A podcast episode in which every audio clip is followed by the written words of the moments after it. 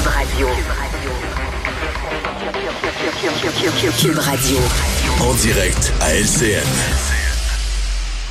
17h27, on retrouve Mario Dumont dans les studios de Cube Radio à Montréal. Mario, euh, surprenant d'entendre aujourd'hui les oppositions s'en prendre au gouvernement en disant qu'il devrait intervenir davantage pour le contrôle concernant la COVID, euh, des oppositions qui réclamaient depuis longtemps qu'on mette fin à toutes les mesures sanitaires, ou en tout cas. Mais il demandait deux choses. il demandait deux choses. Il demandait que le gouvernement s'en mêle plus, qu'on laisse la santé publique, que le go s'en mêle plus, puis il demandait euh, la fin des mesures sanitaires. Puis là, il demande que le gouvernement s'en mêle pour peut-être avoir des mesures sanitaires. Euh, disons que c'était bizarre de message là aujourd'hui. Euh, c'était une. Euh, moi, j'étais un peu amusé. Ceci dit.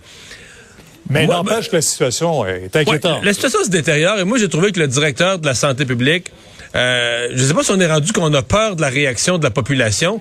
La population, c'est vrai qu'elle ne veut plus d'interdiction. Je pense qu'elle ne veut plus de fermeture, elle ne veut plus de confinement.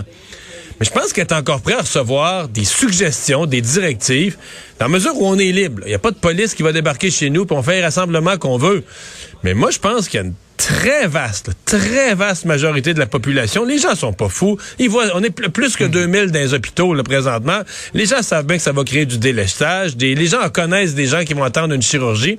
Alors les gens veulent que ça se calme, ils veulent pas rendre leur propre famille malade. Donc ils sont prêts à entendre leur directeur de la santé publique leur dire ben là écoutez, les rassemblements à Pâques, attention, ceci, cela, faites-les pas plus gros. Voici ce que ne serait-ce que voici nos suggestions, voici ce qu'on ferait.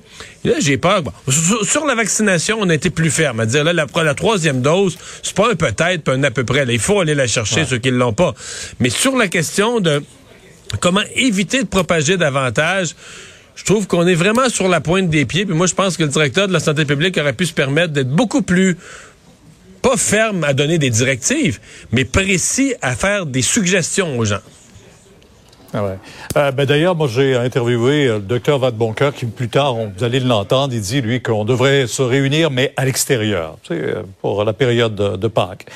Euh, maintenant, on en parlait un peu hier, Mario, là, on abandonne le gros tunnel à Québec entre Québec et Lévis, mais deux tunnels pour le prix d'un. On doit y croire?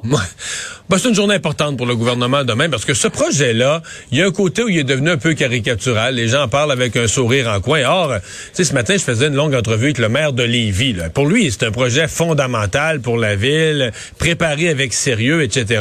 Donc, c'est un peu ce que le gouvernement doit retrouver demain. La capacité de dire, ben, c'est pas juste parce que c'est une promesse électorale, c'est pas un projet dont on parle avec un sourire en coin.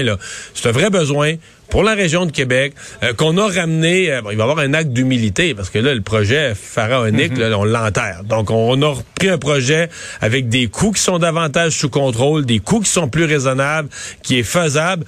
Il y, y, a comme un travail pour le gouvernement à la fois de de ramener le sérieux du projet du, du, point de vue des besoins de transport pour le Grand Québec, parce que c'est bien du Grand Québec dont on parle, et de ramener le projet à quelque chose qui est plus crédible sur le plan de l'administration, de l'administration. Les gens le savent, ça coûte cher des projets. On en fait à Montréal, un puis un autre, puis le tunnel, puis le, le, ça coûte cher, on le sait.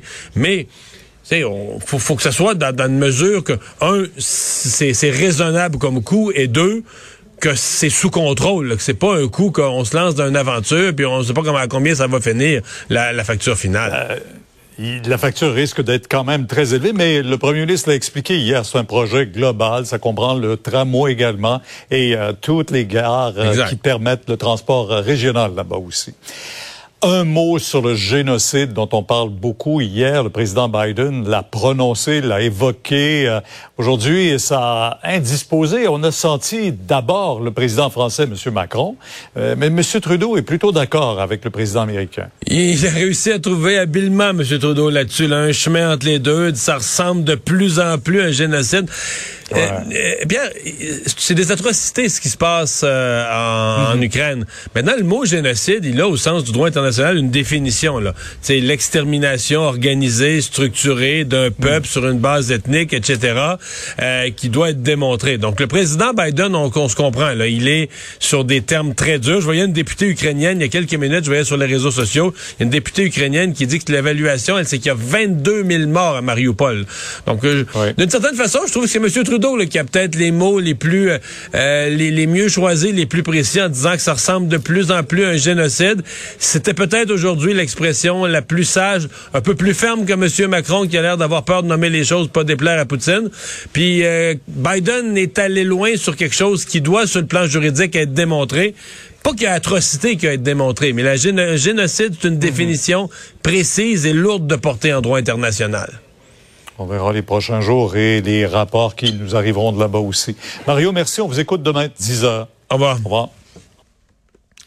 Alors, Alexandre, qu'est-ce qu'on surveille dans les prochaines heures? Alors, ben, demain, ce sera la version revisitée de ce troisième lien entre Québec et Lévis avec deux tubes au lieu d'un seul. J'adore la, euh, j'adore le, ce matin, je disais à Jean-François Guérin au, au, Québec matin que j'en parlais avec euh, euh, des, des, termes savants. On passe du monotube au bitube.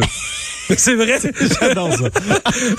le tunnel, on passe du monotube au bitube. Mais les plus, plus petits, deux tubes, mais plus petits. oui, non, non, c'est ça. Alors, euh, ça, ça fait, ça fera réagir assurément demain. Puis, aux États-Unis, on va surveiller. Conférence de presse. La, ministre Guilbeault qui va être là aussi, là, qui est la porte-parole de la région de Québec. Ouais. Et aux États-Unis, ben, celui qui a été arrêté là, relativement à la fusillade dans le métro, le Frank Robert James doit comparaître demain. Et CNN nous apprenait au cours des toutes dernières minutes qu'il aurait lui-même appelé genre infocrime pour dire hey je me trouve à telle place. C'est ce que CNN avance. Ouais, que dire. Ça, ça, ça c'est un peu, ça correspond un peu au genre de vidéo où le geste, euh, la, la parole, c'est pas cohérent, ça va dans un sens, ça va dans l'autre, c'est très confus on est peut-être dans le même genre de, de, de, situation. Là. Mm-hmm. Eh bien, ben merci Alexandre. Merci à vous d'avoir été là. Rendez-vous demain, 15h30. Euh, Sophie Durocher prend le relais. Je vous souhaite une bonne soirée.